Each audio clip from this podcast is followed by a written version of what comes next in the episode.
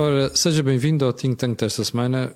Começamos por pedir desculpa porque o Think Tank era para ir para o ar na terça-feira, ontem, mas devido ao feriado não podemos gravar.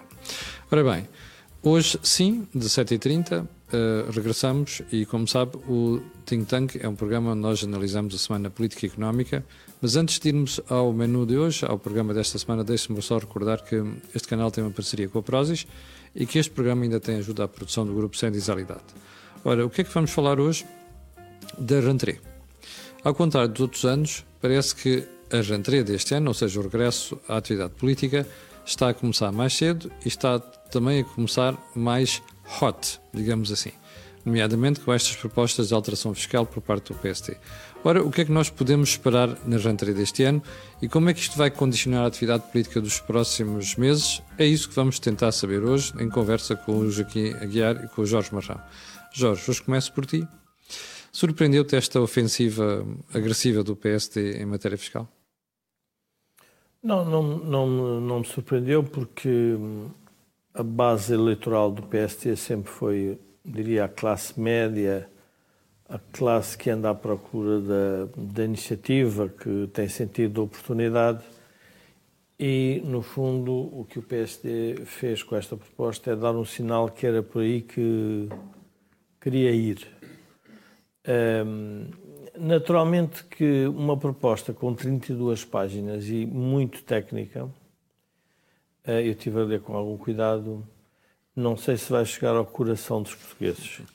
E depois com a máquina de propaganda socialista e da extrema esquerda muito eficaz. E com o regimentar que a capacidade que tem de regimentar um, economistas, sociólogos e justicialistas. E jornalistas também. Uh, e jornalistas também. Um, portanto, tudo aquilo vai ser varrido e destruído por isto, aquilo ou por outro. Eu julgo que o PSD um, obrigou-me a pensar porque é que uma rentrée política, um, um, um candidato a Primeiro-Ministro se dedica ao Orçamento de Estado. E isto leva-me a uma questão que é Portugal está neste momento, do ponto de vista estratégico, uh, falho de ideias está muito centrado naquilo que uh, o Jorge Sampaio disse uma vez e com alguma infelicidade, porque depois tivemos um mau resultado, não há vida para, há vida para além do déficit. Sim. Eu acho que o do PSD orçamento. tem que dizer aos portugueses que há vida para além dos impostos, há vida para além do Estado, uh, há vida para além, uh, se quisermos, do que está-se a passar hoje na sociedade portuguesa. A sociedade portuguesa hoje está completamente bloqueada porque está dominada por um pensamento coletivo que torna impossível qualquer proposta que se faça que ela seja aceita. Porquê? Porque eh, o, o, o, que, o, que o, que eu, o, que eu, o que eu sinto é que os interesses instalados estão de tal forma agarrados à, à rocha, no fundo, como lapas, que qualquer movimento, esses interesses uh, estrebucham. E reagem logo. E, reagem mal. E, portanto, tudo isto torna muito difícil a política. Porquê? Porque a, a, a, muralha, se quisermos, de comunicação sobre o que se diz, sobre o que se, o que se deve fazer, tem, tantos, tem tanta gente a contradizer, com a impossibilidade, que eu acho que era interessante, de se chegar a uma plataforma de acordo os grandes partidos. Eu digo os grandes partidos, neste caso o PS e o PSD, e obviamente se quisermos, a direita uh, mais moderada, porque a direita do Chega ainda está muito acantonada, portanto é uma direita que quer, quer uma, uma luta... Mas, Jorge, mas esse acordo com esses grandes partidos é impossível, há sete anos que se tenta mas, fazer oh, isso. Camila, a questão não é chegar em um acordo para fazer isto, é chegar em um acordo, algum deles até de silêncio, sobre o que o outro está a fazer, para deixar que a sociedade consiga mover-se. Porque senão o que nós estamos a fazer é criar uma espécie de uma guerra civil oculta permanente, uhum. sem armas, em que toda a gente atira para cima do Estado, o Estado para cima dos privados, os privados para cima do Estado, e andamos nesta, nesta roda viva há muitos anos e não saímos disto. E, e o, ainda que as propostas do PSD sejam boas, o problema que eu vejo na proposta é que é uma proposta que não dá um salto em frente sobre o que é que o país deveria, onde é que o país devia mudar. Ou seja, não muda o paradigma. Não muda o paradigma. E nós estamos naquele momento em que é preciso mudar o paradigma. Uh, o Papa esteve cá há pouco tempo e o Papa deu algumas mensagens que provavelmente obrigam a que o paradigma da Igreja Católica em algumas matérias também se repense. Uhum. Mas isso é preciso ter coragem política. Não é, não é coragem política, é não ter medo do eleitorado. Eu vou-te usar a expressão que uh, ouvi junto de vários analistas quando foi na última missa do Papa Francisco ali no Parque Tejo. Dizia assim uma pessoa, porque quando eu coloquei essa questão, Bom, nós temos aqui uma série de desafios para mudar a Igreja. E há alguém que me diz assim: não temos episcopado para isso.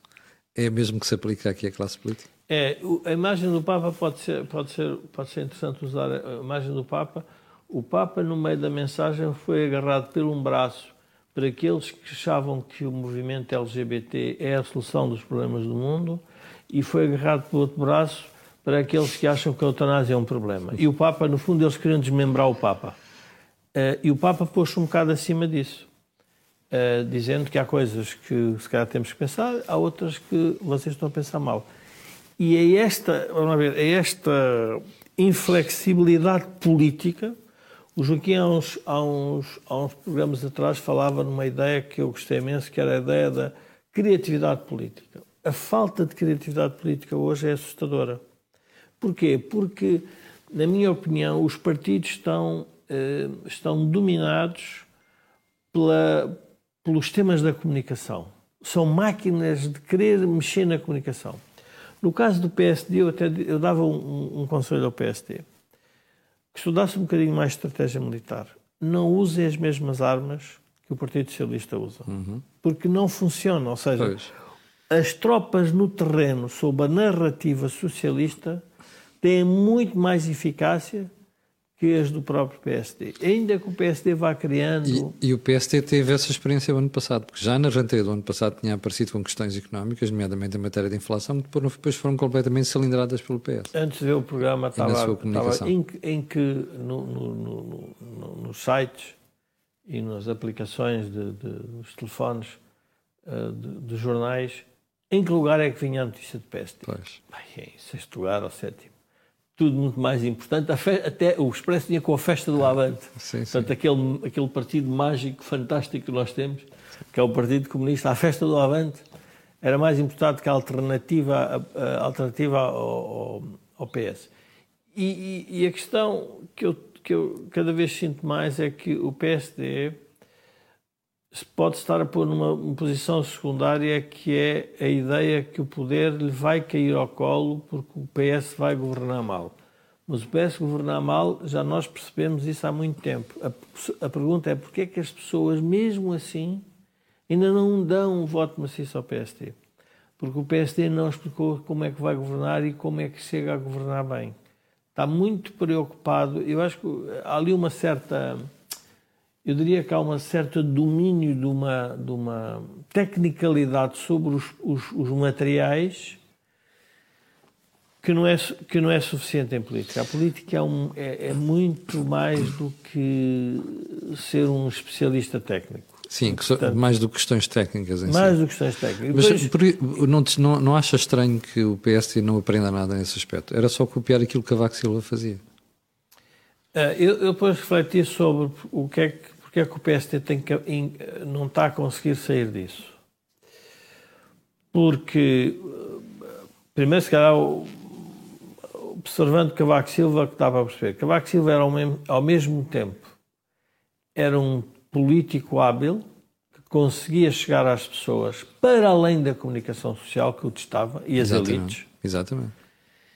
Mas tinha a componente técnica.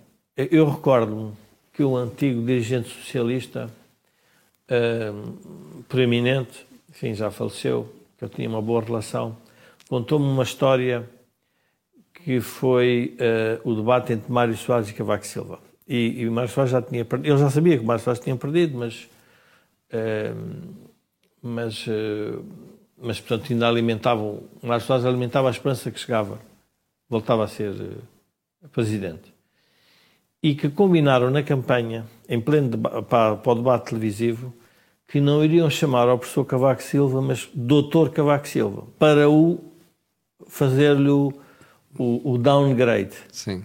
E desafiá-lo para uma coisa. Mas o senhor julga que é economista e que há alguns reputados economistas. Ou seja, na altura o PS percebeu que a junção da política com o saber técnico tornava impossível é. A, a, força, quer dizer, a força política que Mário Soares tinha. Porque Mário Soares foi conhecido como primeiro-ministro que não estudava os dossiês. Completamente. Tecnicalidades. E trocava isso... milhares com milhões. Sim, tecnicalidades isso é para outros. Eu, eu, trato é de política, portanto, isso pois. são números, isso não me interessa para nada, vocês discutam isso. E, portanto, o, isto para dar um exemplo de um político. O PSD hoje não é, o tema não é esse. O tema do PSD eu julgo que é não está digerida as lutas políticas dentro do PSD depois da saída de Pedro Passos Coelho. E, portanto, o equilíbrio que eu vejo possível é um equilíbrio de, até dentro do partido, a proposta tem que ser tecnicamente aceite. É como se os economistas que o PSD tem, e tem de largo espectro, tem os mais liberais, os sim, menos sim. liberais, os mais sociais-democratas, tem que ser aceito tecnicamente. Eu estou a imaginar uma proposta do PST, eles devem estar a pensar assim: bom, esta proposta devia ser subscrita por Manuela Ferreira Leite, mas também por Vítor Gaspar, mas também por Maria Luísa Albuquerque, pois. mas também por Joaquim Sarmento. Isso, torna, isso não faz sentido. Isso torna impossível o, a discussão. E, portanto, acho que há aqui uma, há um trabalho a ser feito pelo partido que, que, vai ser, eh, que vai ser duro, vai ser lento, mas tem que ser feito. E, e eu julgo que a, a reentrada do PSD eh, peca por não dar dimensão política dar dimensão orçamental à vida pública. E a vida pública, nos últimos anos, tem sido dominada pela questão orçamental e não para a estratégia do país, para a estratégia da Europa, para a estratégia uh, do crescimento económico, para a estratégia da mudança da sociedade. Eu só queria deixar uma nota porque estive de férias e tive a, a oportunidade de viajar pelo interior e passei por Beja e fiquei, hum, como é que é de explicar? Fiquei um misto de entristecido porque olhei para a cidade e percebi uma coisa: o país está-se a tornar brutalmente dual. A diferença entre Lisboa e, por exemplo, Beja, quando se olha para as casas, para a falta de manutenção, para a, a, a zona, onde, a zona onde as pessoas eh, se passeavam Sim. Na época em que o Beja tinha o seu fulgor agrícola e mais juventude e tudo mais, hoje está cheia de imigrantes que estão ali sentados, enfim. Eh, eu olhei e digo assim, eu acho que o país de Lisboa não está a perceber o que está a passar no país do interior e, portanto, e depois há um problema que é as médias. Porque mesmo que Lisboa é cresça muito, Claro. Se o resto do país não É a mesma coisa que nós dois íamos ao restaurante, eu como dois frangos, tu não comes nenhum e depois dizemos que a média é um frango por é um frango. Mas o problema é que para comermos um e meio, e se tu comeres três, o outro já tem que comer. Este, esta, este desnível. Este desnível está a ser. assustou-me. Uh, no Algarve, por exemplo, uh, a pergunta é onde é que estão os algarvios a trabalhar? Pois. Não é que os algarvios não trabalham, mas há muita gente é algarvia. Eu não sei se isso é bom ou se é mau, mas é qualquer coisa que se está a passar no país que nós temos que olhar. E, e julgo que um partido como o PSD e o próprio Partido Socialista têm a obrigação uh, pública, política, ética e moral de pensar que, para além deles próprios, têm que olhar para um país que está a ficar uh, atrasado.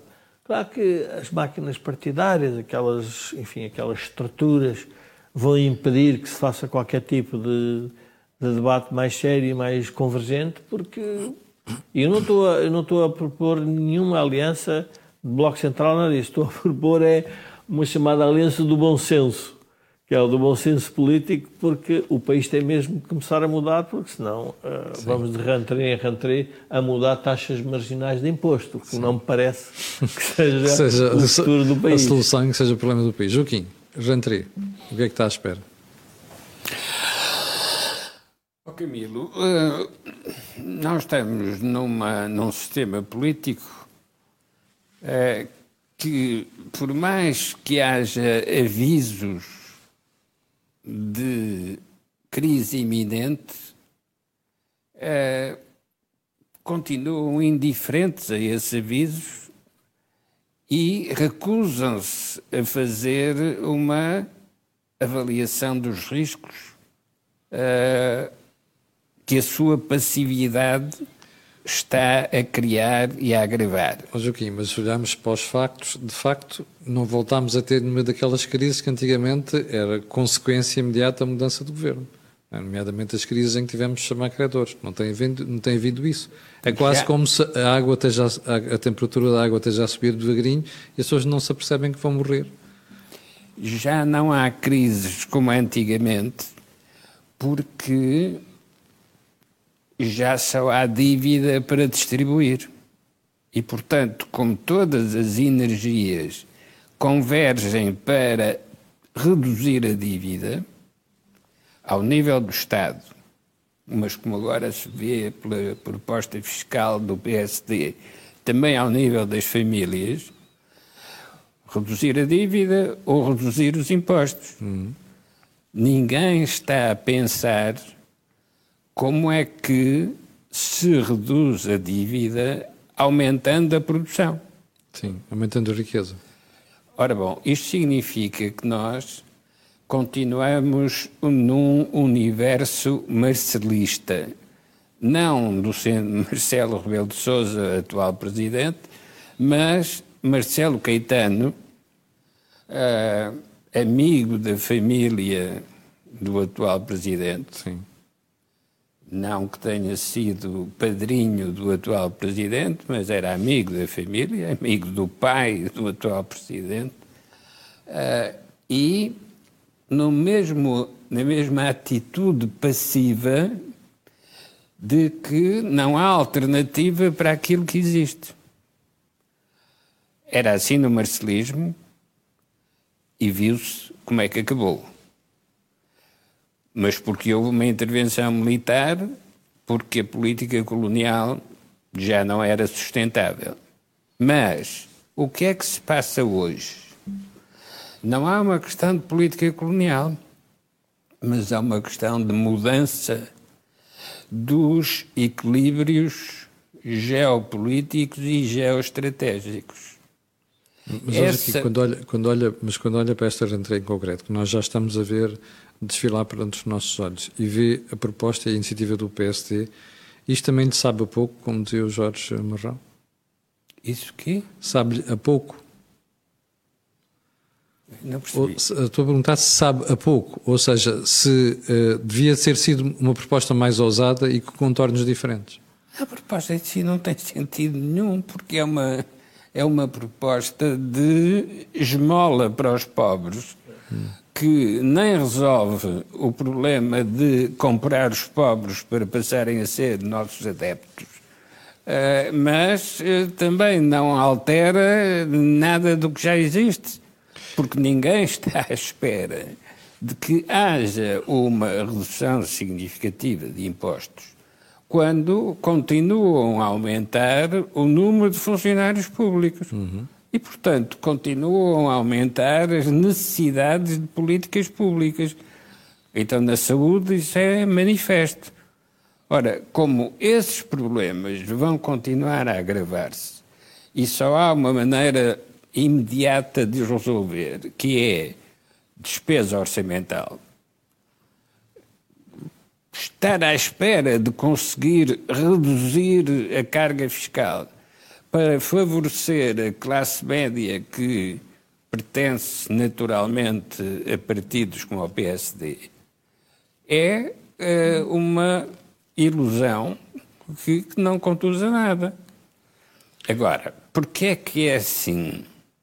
Porquê é que voltamos às passividades marcelistas, no sentido de Marcelo Caetano, às passividades marcelistas com o argumento de que não é preciso fazer nada porque não há alternativa que seja significativa. Ora, é assim enquanto a Europa sustentar este modelo português. Mas é isso que tem acontecido. Joaquim. Mas pode deixar de acontecer. E nessa altura, Portugal não pode voltar a passividade marcelista, mas terá de voltar ao risco dos descobrimentos que foi o choque que provocou a mudança em Portugal. Porquê o choque dos descobrimentos? Porque se a atual crise geopolítica e geoestratégica se aprofundar, então a alteração das circunstâncias externas vai obrigar Portugal a mexer. E vai obrigar os portugueses a repensarem o que é que querem fazer. Mas isso tem dois problemas. O primeiro é que, enquanto nós não nos mexemos, há outros países a mexerem-se. E, portanto, mesmo sem serem, serem apertados pela União Europeia, já mudaram de vida e de política e, neste momento, são mais ricos do que nós. E outros vão, vão também estão a preparar-se para nos ultrapassar. Esse é o primeiro. O segundo momento é que nós não temos a certeza que isso venha a acontecer. E, portanto, a pergunta agora é: isto, esta aposta do PST sabe mesmo muito a pouco, o Joaquim diz que não muda nada, Portanto, isto quer dizer que aquilo que nós estamos a assistir neste momento, que é o PST outra vez ultrapassado pelo PS, é uma situação para manter. É, é, é, um, é um pouco pior, porque é um contexto em que os dirigentes políticos, no poder e na oposição, se recusam a imaginar a conceber uma mudança radical de cenário. Sim. Não têm resposta para isso porque nunca fizeram sequer essa pergunta. E, portanto, continuam à espera que a União Europeia financie aquilo que Portugal não consegue financiar por si, que é um processo de modernização da economia, da sociedade e da cultura.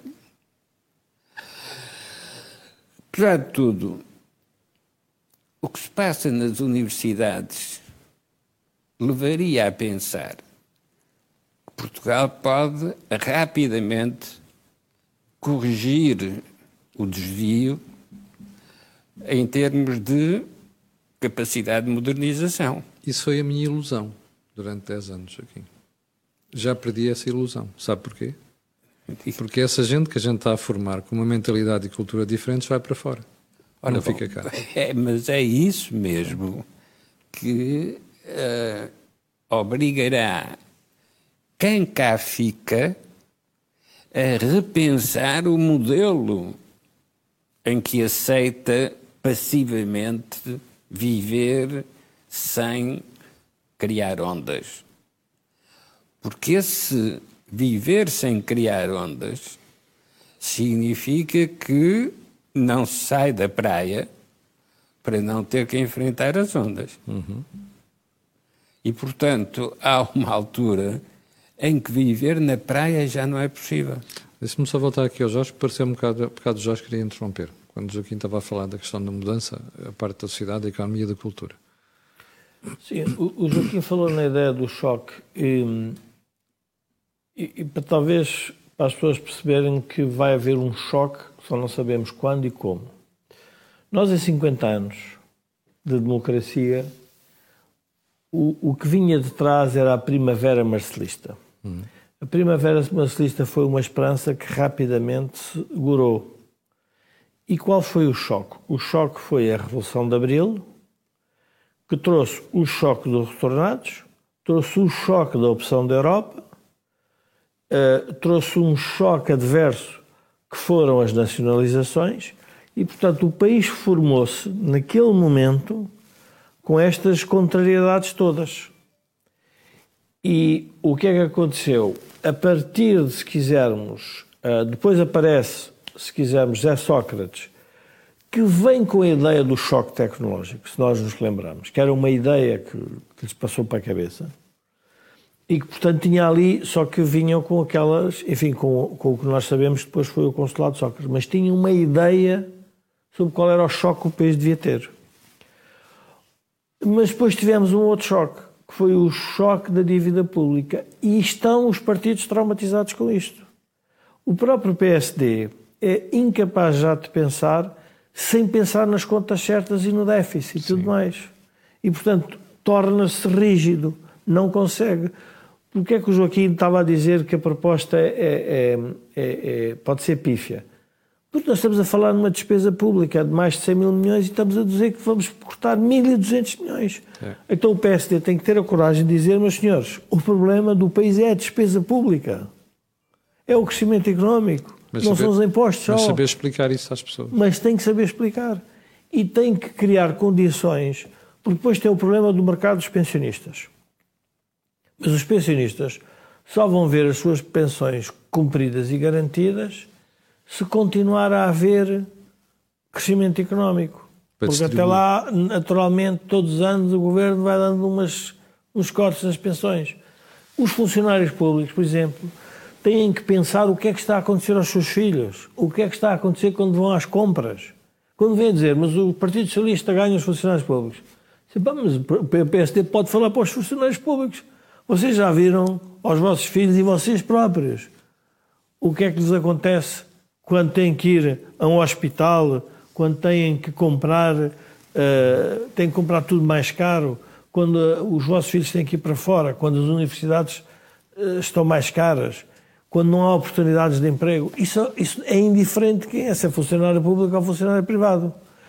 Mas o que acontece é que a política, eu, tenho cada vez mais me convenço que a política está dominada por, pelo, eu diria, por um misto de agências de comunicação com universidades de economia. Portanto, juntaram-se os dois para fazer ali uma, uma, uma narrativa que impede-se criar um sonho para Portugal. Quer dizer, mas, mas espera aí, então, mas qual é o sonho? O que é que os portugueses querem vir a ser?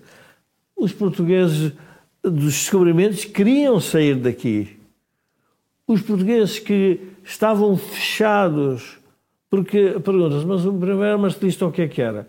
Era derrubar um, um regime ditatorial que não aceitava a ideia que a descolonização tinha que ser feita.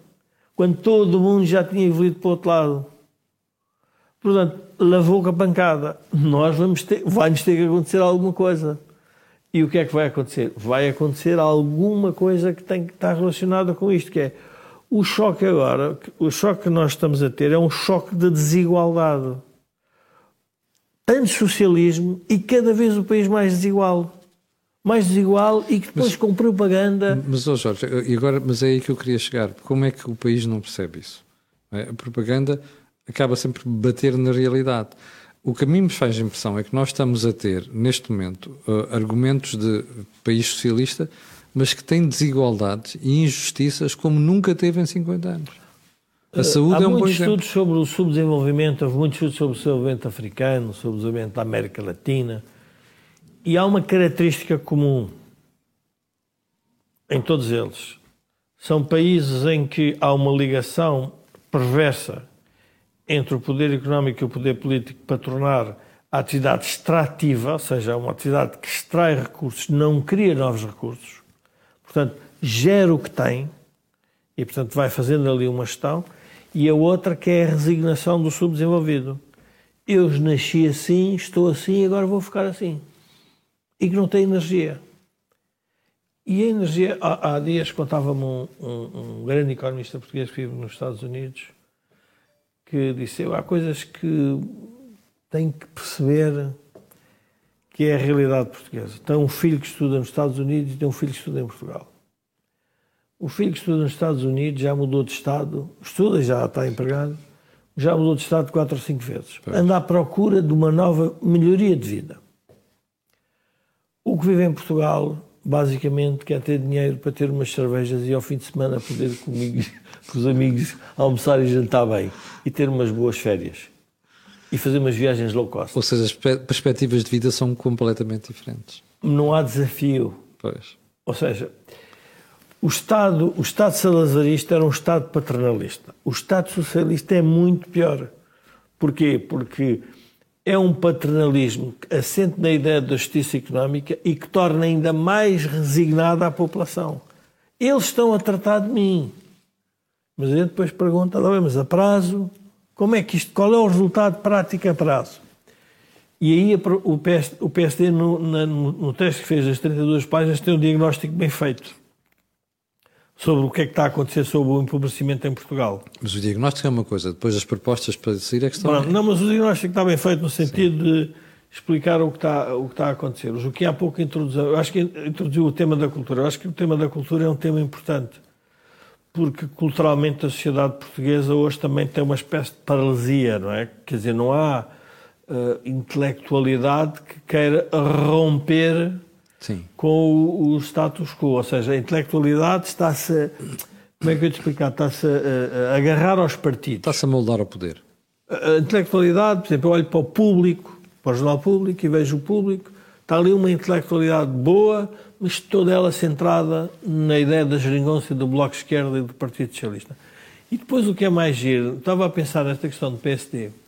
O PSD não capitalizou sobre a falência da geringonça. Sim. E a falência da geringonça é a falência do Partido Socialista. Porquê?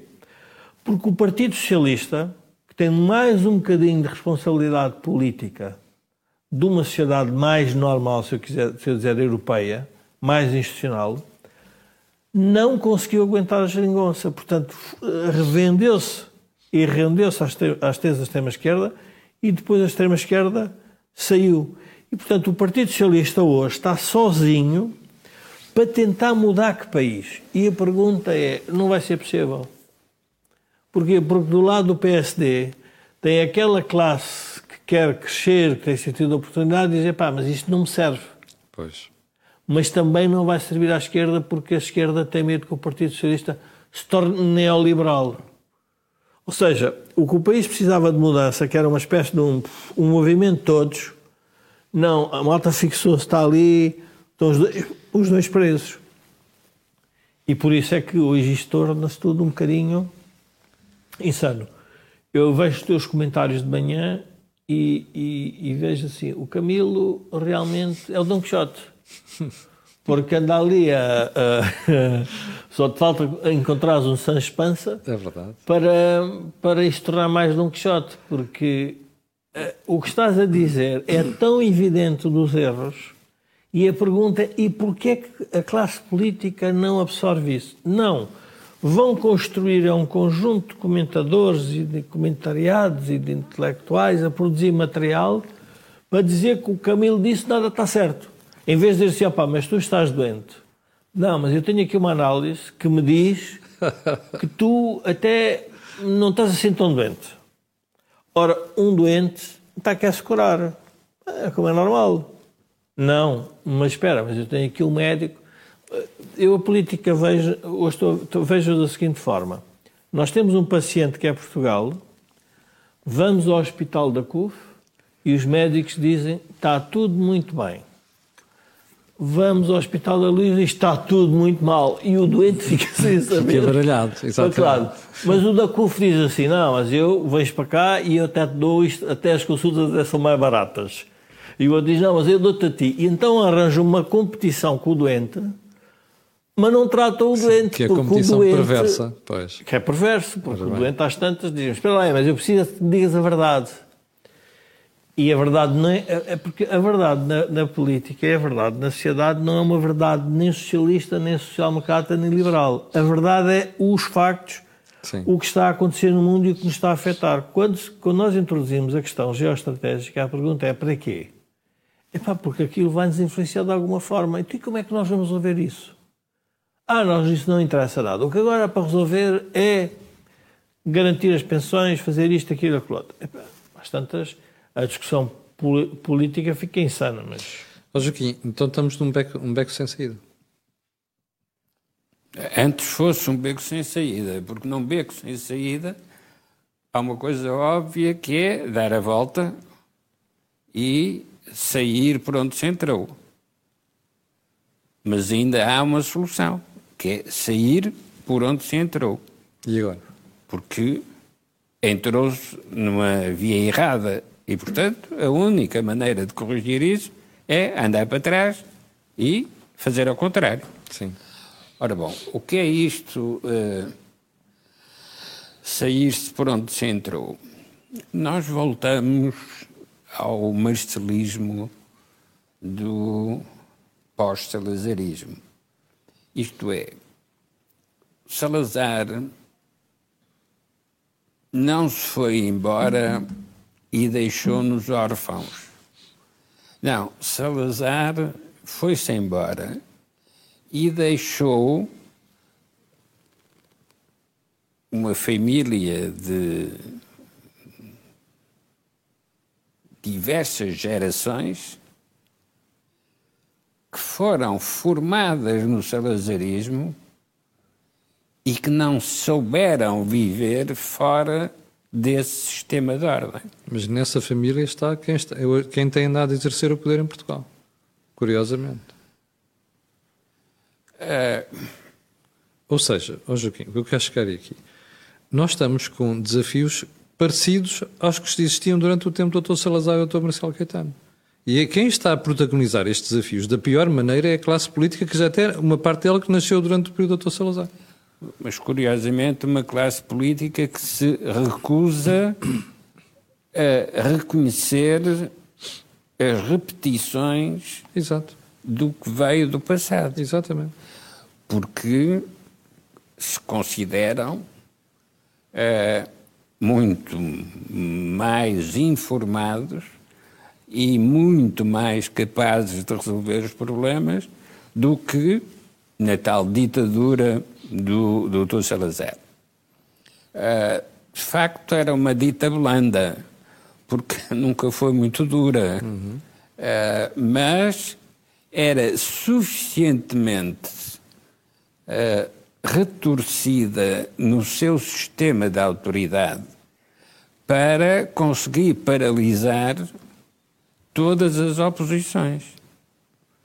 Porque não, não era o número de uh, polícias políticos que conseguiam uh, dominar uma sociedade como a portuguesa, que ainda por cima tinha várias colónias que serviam de escape para qualquer uh, aventureiro que se visse em situação difícil. Começou por ser o Brasil, e então alguém que estava em situação difícil em Portugal ia para o Brasil. E vinha rico. Uh, depois disso, as, as matérias-primas da África foram utilizadas para sustentar atividade económica significativa. Ora, quando isso desaparece, os protagonistas políticos quiseram conceber um sistema distributivo que assegurava a satisfação das classes mais desfavorecidas. E, portanto, prometeram mais do que aquilo que já havia, mas ainda por cima com a vantagem moral de não ser uma ditadura, mas ser uma democracia. E que por isso legitima tudo. Agora, o ponto mais grave é: mas isto foi tudo uma manipulação para enganar a população? Não.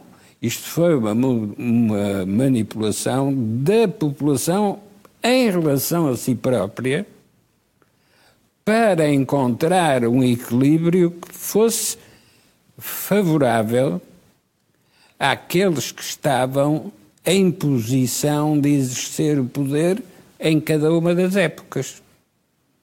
E curiosamente, mesmo quando muda o poder, no sentido de partido no poder, uh, quando muda, não mudam as políticas. Oh, Joaquim, então deixa-me voltar um bocado de trás. Pega uh, no qualificativo que o Joaquim fez da, da do PSD e da proposta fiscal.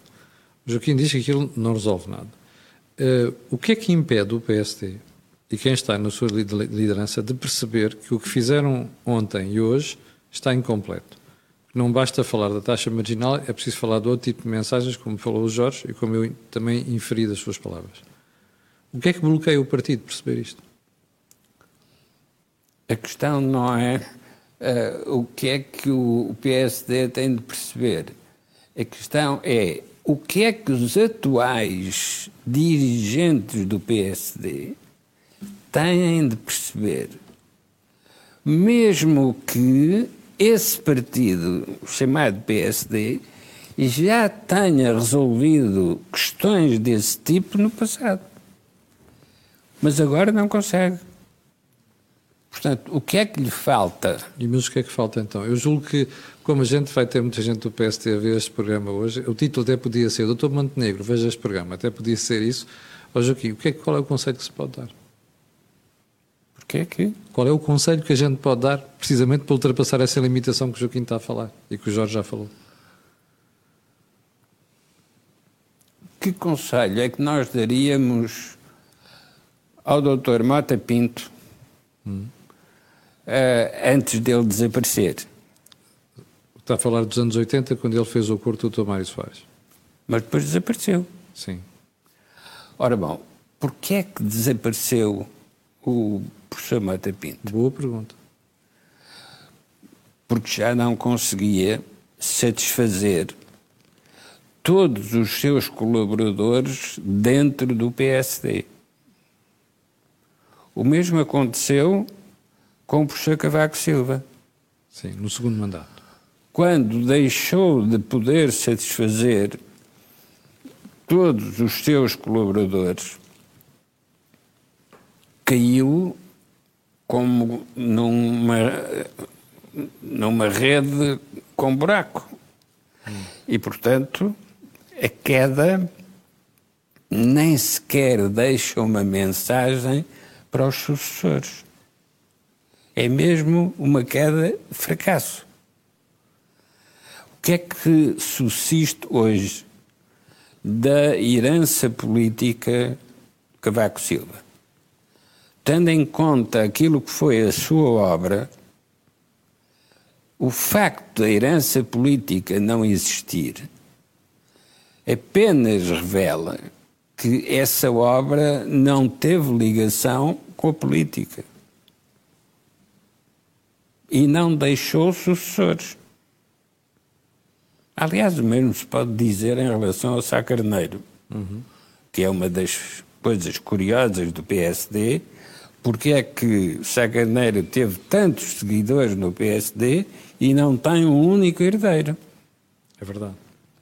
Não tem ninguém que apareça a invocar o, a herança de Sá Carneiro. Fogem dessa, dessa possibilidade uhum. uh, como uh, se isso fosse um, uma, uh, uma doença, uma, uma, uma peste. Hum. Deixa-me ouvir aqui o Jorge sobre isso. Jorge, esta pergunta que o Joaquim colocou. Sim, eu estava. Não, enfim, não, é quebrar a confidencialidade, mas numa reunião que tivemos, e o Joaquim penso que também esteve, na altura com o presidente Cavaco Silva, uh, falou-se no projeto da Missão Crescimento, eu não recordo, não recordo, Falou-se na ideia de porque é que na Constituição portuguesa não se punha um limite ao déficit ou à dívida. E à dívida, sim. Que há um países que fazem isso. Ao déficit não faz sentido e o professor Cavaco Silva, com o seu instinto político, uh, disse que é preciso ter algum cuidado porque é preciso ter margem de manobra orçamental para se fazer mudanças no país. E o que eu julgo que está a acontecer, o, PS, uh, uh, o PS apanhou o PSD numa, de uma forma que o PSD julgo que ainda não parou para pensar, que é, e desculpa uma arrogância, porque não, não quero ter essa pretensão de dizer que o PSD não, não pensa, mas está por razões internas, eu estou mais livre, posso dizer isto, eles não, não provavelmente têm mais dificuldade. O PSD, o último PSD, era um PSD que tinha que pôr as contas certas, porque quem gerou o problema foi o PS. Sim. Mas agora, o PSD provavelmente teria que vir propor que as contas não têm que estar certas, temos de ter uma descida muito maior de impostos para a economia voltar a crescer. E não tem coragem de fazer porque vai ser acusado de contradição. Pelos, pelos anteriores. Portanto, o PSD está entalado. E o PS, e por isso é que esta discussão orçamental vai ser fantástica, porque vai aparecer o PS como a dizer que eu é que sou responsável, porque os senhores estão a querer cortar nos impostos e depois vamos ter um buraco orçamental. Portanto, o PSD está entalado pelas suas diferenças internas e por não estar a perceber o, o, PS. Mas onde é que eu acho que o PS vai tramar? E que não tem alternativa? Doutor Montenegro, ouça bem esta parte do Conselho de Jorge Marcelo. Não, não, mas onde é que eu acho que o PS se vai, se vai, se vai tramar? Porque o PS vai se tramar porque as, os interesses que querem capturar o Orçamento de Estado não vão largar o Orçamento de Estado. Pois. E, portanto, se são esses interesses que fazem com que a economia não cresça, então ela não crescer como deve ser, vai ter um problema. Portanto, vai ser uma espécie de um. E estava-me a lembrar o que é que se passou na política portuguesa com partidos, aqui mas como é que os partidos não estão a ver isto e porque é que não mudam? O Partido Comunista não quis mudar apareceu o Bloco. O PSD não quis mudar e apareceu o Chega. E a Iniciativa Liberal. Iniciativa Liberal. Pronto. na altura o PS e o PSD andavam ali numa apareceu o PRD. Na verdade, o famoso PRD. Uhum. O que é que Os partidos têm que, ou têm dissensões internas, que eu acho que vão ser originadas dentro do PS, porque há gente no PS que percebe que isto não vai dar resultado nenhum. E do lado da, mais à direita, do PSD, da Iniciativa Liberal e do próprio Chega vão ter que chegar à conclusão que é preciso nós fazermos aqui alguma coisa para que o país mude mesmo. Como a política está dominada por aqueles aparelhos partidários, são esses aparelhos partidários que matam o próprio partido. Uhum. Eu trabalhei muito com organizações e, e era fácil de perceber quando é que uma organização ia abaixo. Era surda. Pois e via mal. Insensível à mudança. Insensível à mudança. A gente estava a dizer as coisas e eles ainda não tínhamos acabado a frase e já estavam a explicar porque é que estavam assim. Exatamente. Uh, e não viam à frente. Apareciam outros concorrentes e diziam: Não, isto não é nada disso assim. Caso, enfim, tem vários casos, não posso revelar por, por sigilo profissional, mas imensos casos que me passaram pelas mãos e era sempre o mesmo problema. Bastava falar com a administração para perceber isto vai correr mal. Porque, e como é, que, como é que depois a organização mudava? Quando mudava o líder e o próprio acionista dizia: pá, tu arranja-me uma solução para isto que eu já não consigo, isto assim já que já não vamos a lado nenhum. Ou vendemos. O problema é que não se pode vender um país. Claro. Pode-se vender nesta lógica de andarmos sempre a pedir dinheiro ao exterior. Isto é uma forma de vender o país. Dizer, pá, pronto, olha, como nós não resolvemos aqui o nosso problema, vê lá se nos emprestas os dinheiros Porque ou nos mandas nos fundos. Sim, os ativos ficam hipotecados, não é? Os ativos do país Completamente. Ficamos hipotecados, não temos solução, então não se pode vender um país. Um país não vai à falência no sentido de uma empresa. O país continua Sim. a existir, as pessoas muito mais pobres, mas o país continua a existir. Há dias discutia sobre a questão da Rússia e da Ucrânia, que a Rússia, apesar de toda aquela parate militar, não é um gigante económico. Mas o problema não é ser um gigante económico, o problema é que tem uma identidade nacionalista. E, portanto, para aquelas pessoas, viver na pobreza, se calhar até já fez parte de, uma, de, uma, um, de, um, de, um, de, um, de um código cultural. E do seu modo de vida. Do seu modo de vida, não é? E, portanto, estão ali, no fundo, espartilhadas. Portanto, eu julgo que há aqui na política portuguesa muito debate que teria que ser feito, mas com muito mais liberdade. Hoje é impossível, porque o PS é um partido, dia dentro da democracia, com tiques ditatoriais, no sentido de quem se mete com o PS leva, eh, é preciso malhar na direita, e eles não percebem que ao fazer isso estão a dividir o país, governam, mantêm os interesses, mas vai-lhe cair uma, uma. Já lhe caiu no caso da, da Geringonça, já caiu do lado do PSD, já caiu com o nascimento da Iniciativa Liberal e com o Chega. Portanto, o país vai ficando cada vez mais fraturado. E aquilo que poderia ser uma alternativa saudável entre o PS e o PSD, com as suas alianças, mais de momento, deixa de ser possível porque as pessoas não têm capacidade de diálogo, porque uh, o, o, debate é uma espécie de fundamentalismo religioso. E, e, a vinda do Papa para mim explicou uma coisa muito interessante, que é há um novo fundamentalismo religioso que é o ateísmo, que chegou a um ponto tal que parece que quem é católico já nem pode dizer que é católico. Portanto, nós nós tornamos, a sociedade está-se a tornar mesmo intolerante, ou seja, tem que admitir que o outro tem uma ideia diferente da maniqueísta, minha. Maniqueísta. E, e, e, depois, e está bem, e o que é que a gente tem para resolver em conjunto? Temos isto para resolver, então vamos resolver. Não é possível. Porque ele é ateu e eu sou católico. Então Sim. não vamos resolver. E vamos criar políticas para explicar que há ainda mais diferenças entre os católicos e os ateus. Sim. E assim, mas espera aí uma coisa, mas isto não é a harmonia social, isto claro. não é uma sociedade que avança no sentido. Basta olhar nos Estados Unidos com o Trump.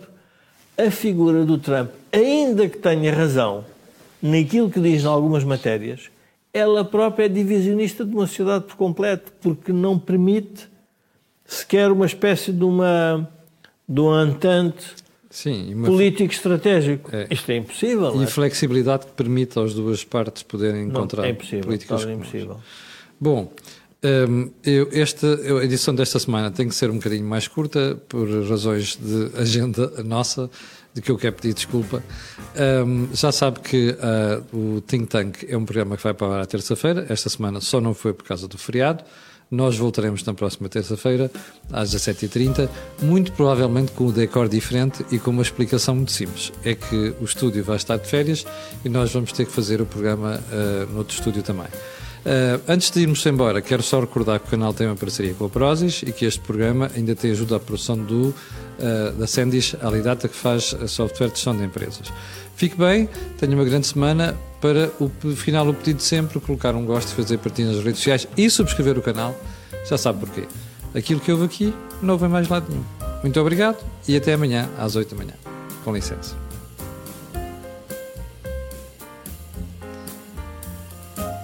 Epá, desculpa, não tive